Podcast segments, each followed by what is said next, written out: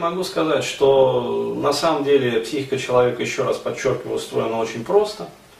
А вот существует базовый набор правильных драйверов, которые вот у меня, я говорю, вот хранятся на компьютере, как говорится, в готовом виде. Вот был бы шнур, я бы уже просто вот включал, как говорится, один конец этого шнура в компьютер, а другой там в голову засунул бы человеку. Вот, просто кликал бы по кнопке и все это переписывалось. Вот. Но поскольку технологии еще такие не разработаны, а, вот, то происходит программирование, как говорится, посредством языка. А, вот. Ну, то есть я э, использую там, свои технические и технологические приемы, просто прописываю готовый набор базового программного обеспечения, лицензионного уже, вот, непосредственно на жесткий диск от своих клиентов, и все.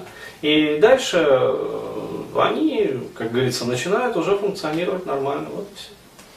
То есть это элементарно, вместо, а, как сказать, э, ну, некошерного, нелицензионного, пиратского, там, вирусного, ну, пораженного там десятками, сотнями вирусов ПО, вот, я это все старое сношу, как бы устанавливаю новое лицензионное.